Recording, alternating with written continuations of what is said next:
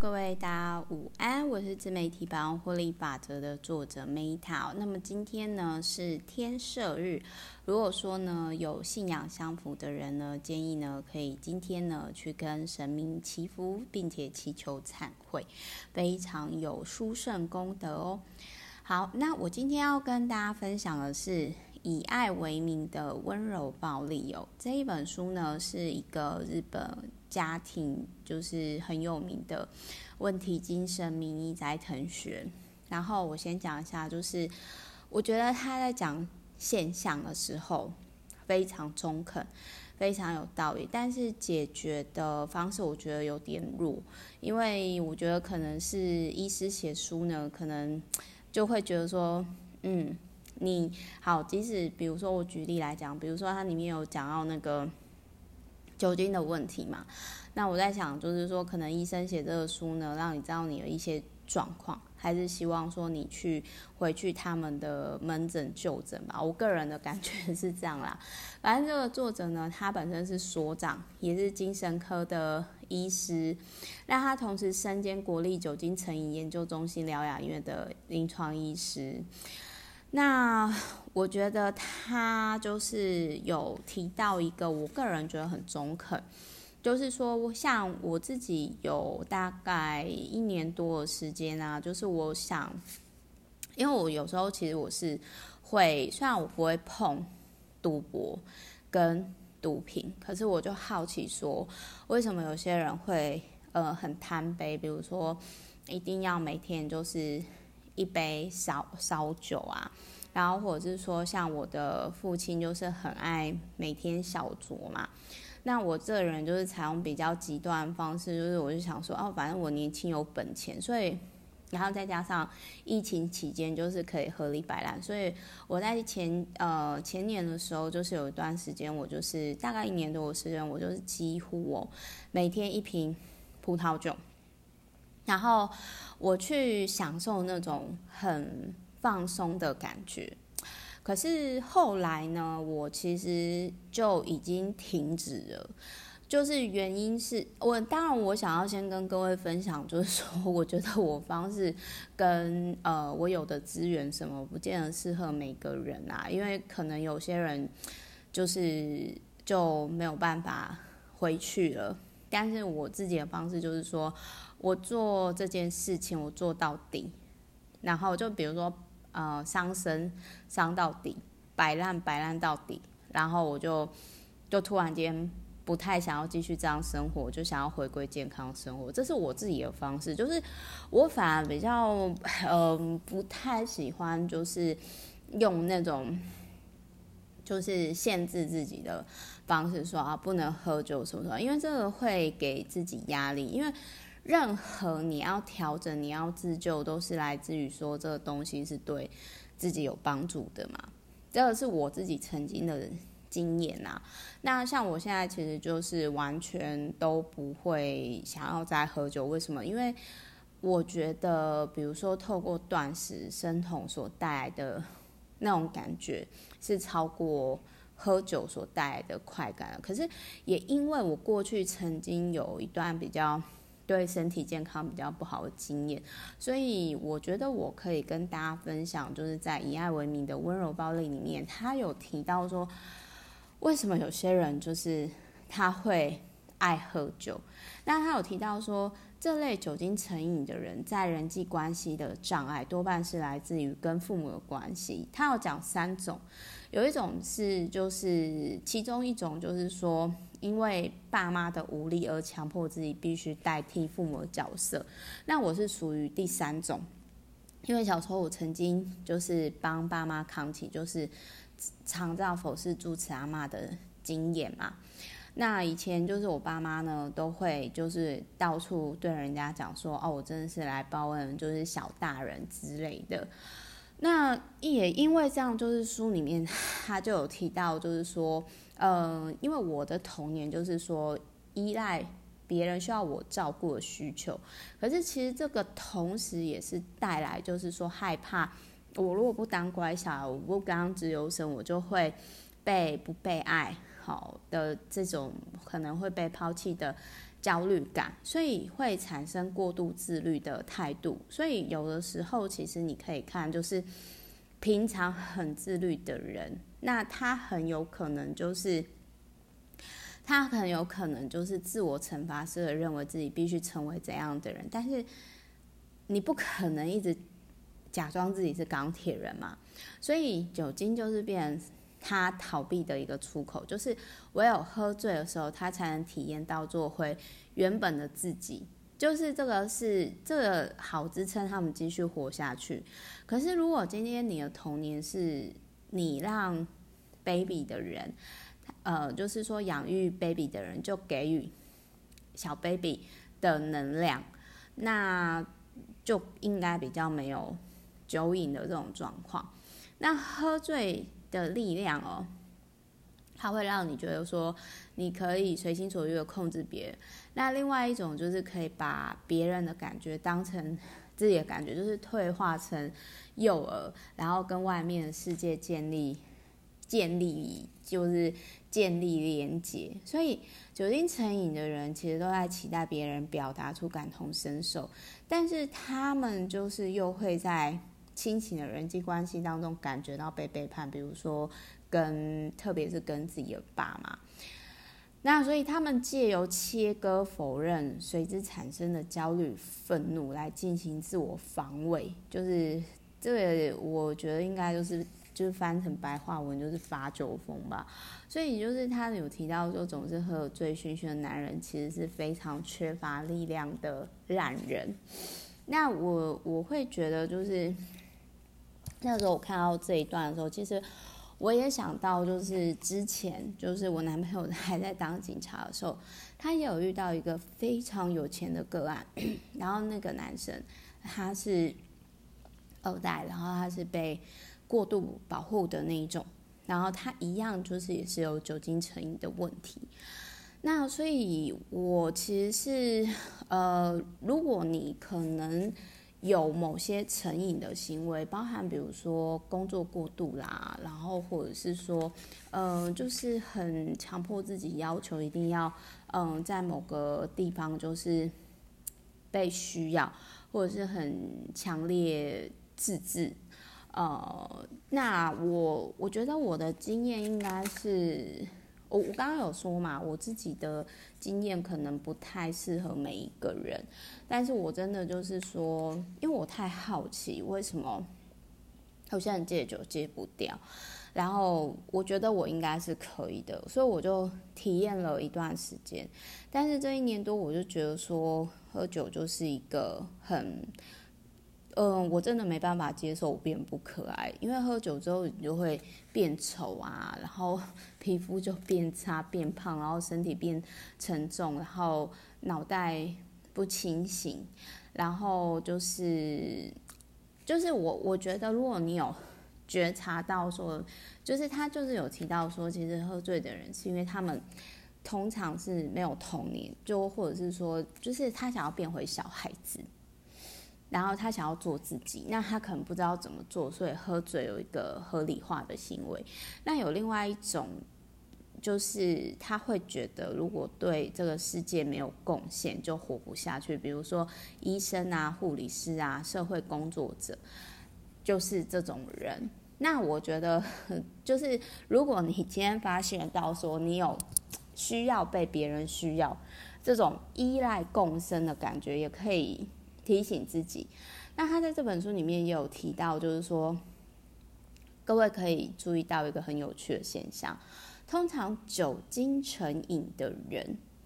他们的另外一半很有可能是一个非常优秀的，比如说社会工作者啦、医生啊、助人工作者，那。他们可能不知不觉间，就是他们的感情的关系是建立在依赖共生，就是那种就是翻成白话文，我讲了比较直接一点，就是说，哦，那个助人工作者那一方就会觉得说，啊、我的老公或者是我的老婆，他就是需要我照顾啊，我不能离开他，因为我是如此爱他。但是这样会导致什么？这样会导致于另外一方，他就是哦，我为了要维系这样的感情，所以我不能康复啊。因为我如果好了，我酒瘾戒了，或者是我依赖你的东西就是不需要，那我们之间的感情基础是什么？当然你可以听得出来，这不是健康的感情关系嘛。所以如果说你今天有觉察到了，那这就是一个。转变的开始，OK，爱应该是完整的爱，应该是每个人都是一个独立的人，没有谁依赖谁，OK，而是在就是有限的时间里面互相帮助、互相帮忙。所以，如果你老是觉得需要被别人需要呢，这个其实也是要特别注意一下。这个我有一段时间也是这样，因为可能就是小时候我就是帮忙。爸妈就是常照佛是主持阿妈嘛，所以就是我的人际关系，我就很习惯的去照顾别人。那当然，我现在就是会提醒我自己，就是提醒我自己，虽然我可以帮助别人，可是我一定要把我自己放在前面。然后他还有提到说，人格会跟他人相互影响，每天都在变化。所以，如果你想要变成什么样的人的话，你就是真的你要慎选团体啦。那我后来就是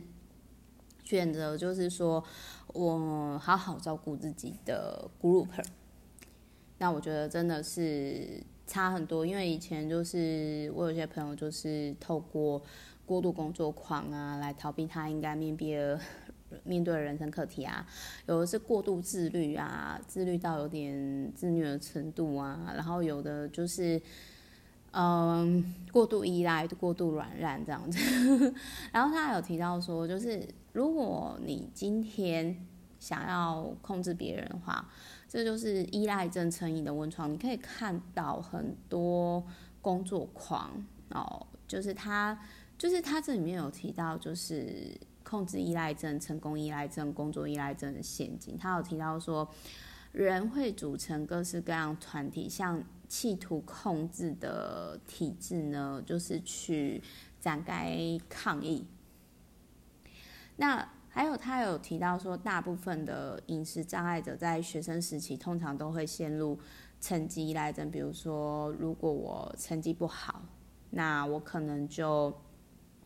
不是一个很好的小孩，我就不值得被爱。然后还有就是，他也有提到说呢，就是有些人他陷入暴食跟厌食的食物依赖症，但是他还是没办法，就是成功的就是戒掉酒精。然后就是有些人为了控制让自己的梦想成真，所以才会沉溺于食物跟。酒精或者是药物，就是比如说焦虑啊，或者是什么的药物。所以，呃，因为我也不是专家，但是我个人觉得说，或许如果你周遭还是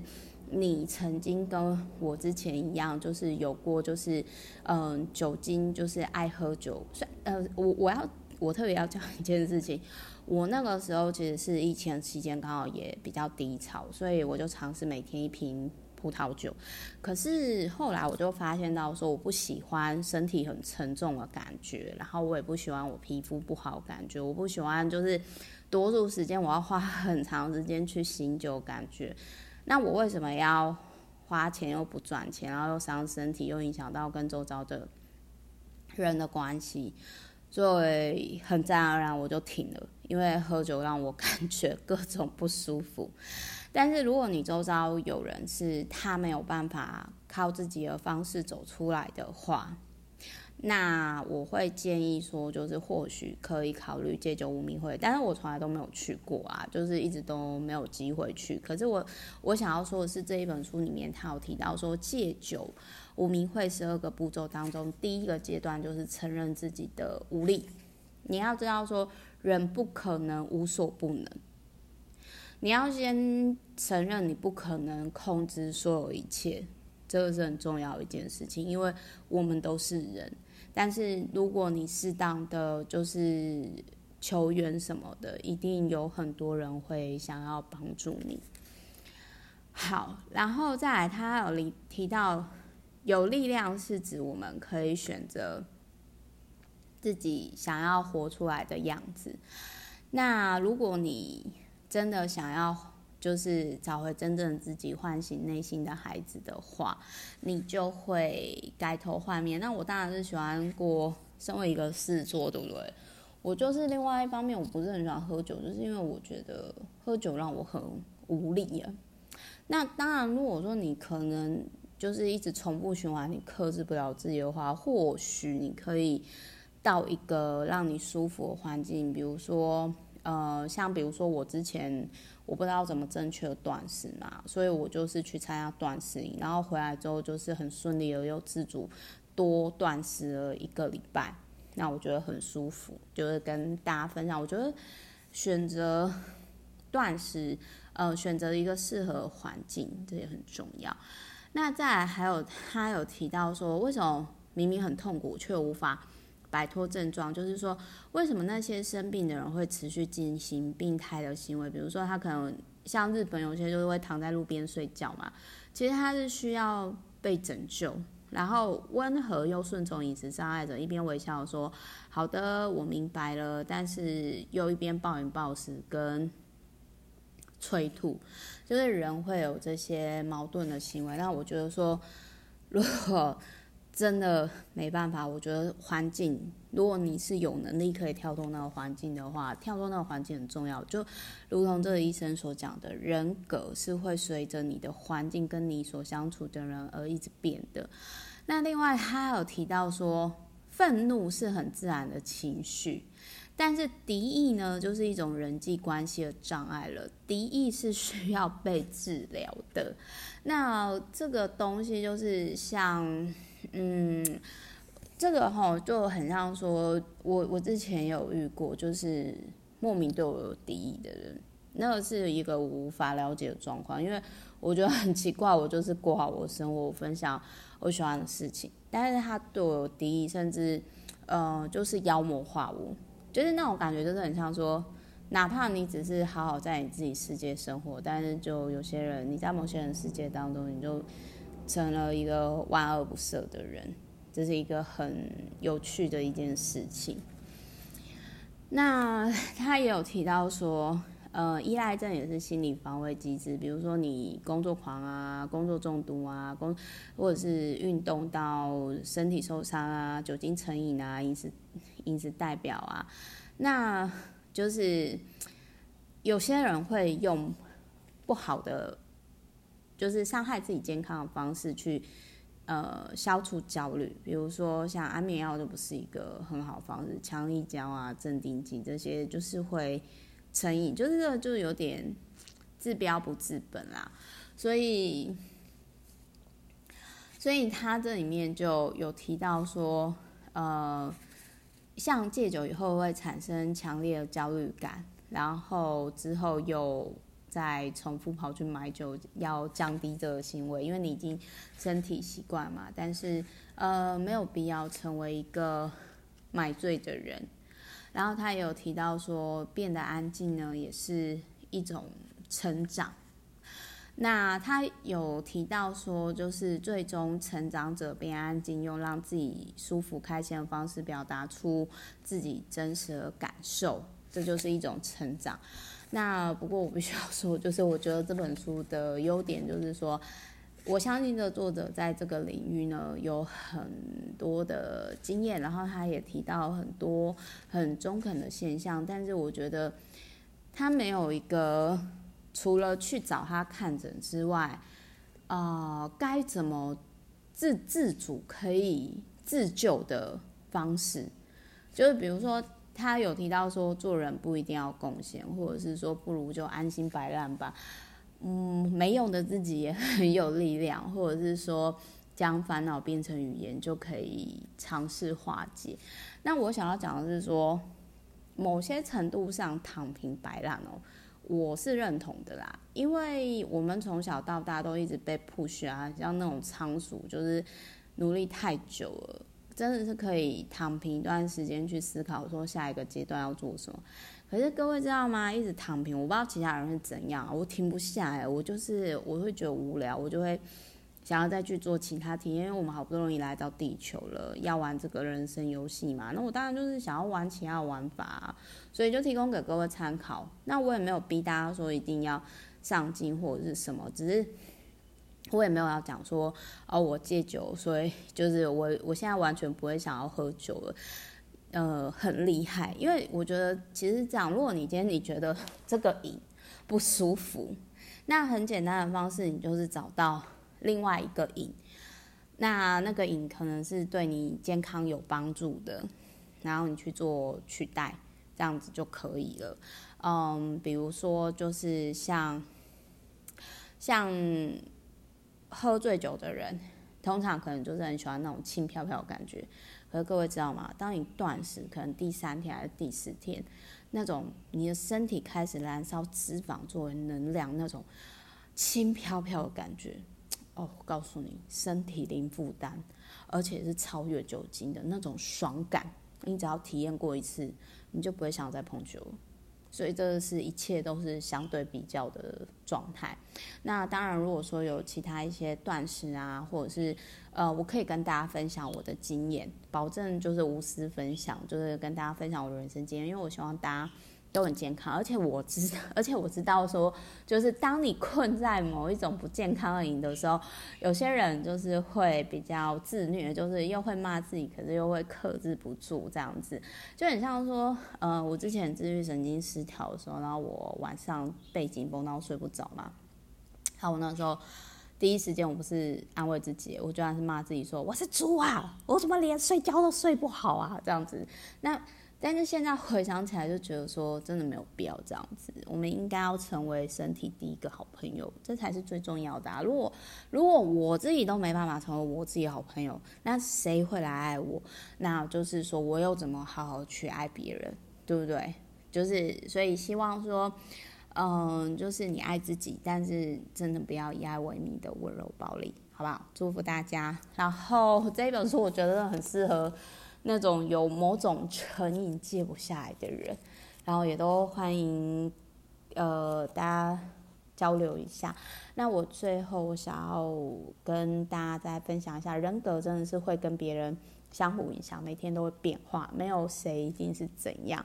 那我最后我希望说，这一本书可以让大家有力量。好，有力量呢，是指我们可以选择活成自己想要的样子。我现在活成我真的很想要的样子，我很喜欢跟大家分享，然后我也希望这本书呢可以传达，让各位看有力量，选择活成自己想要的样子哦。爱你们，拜。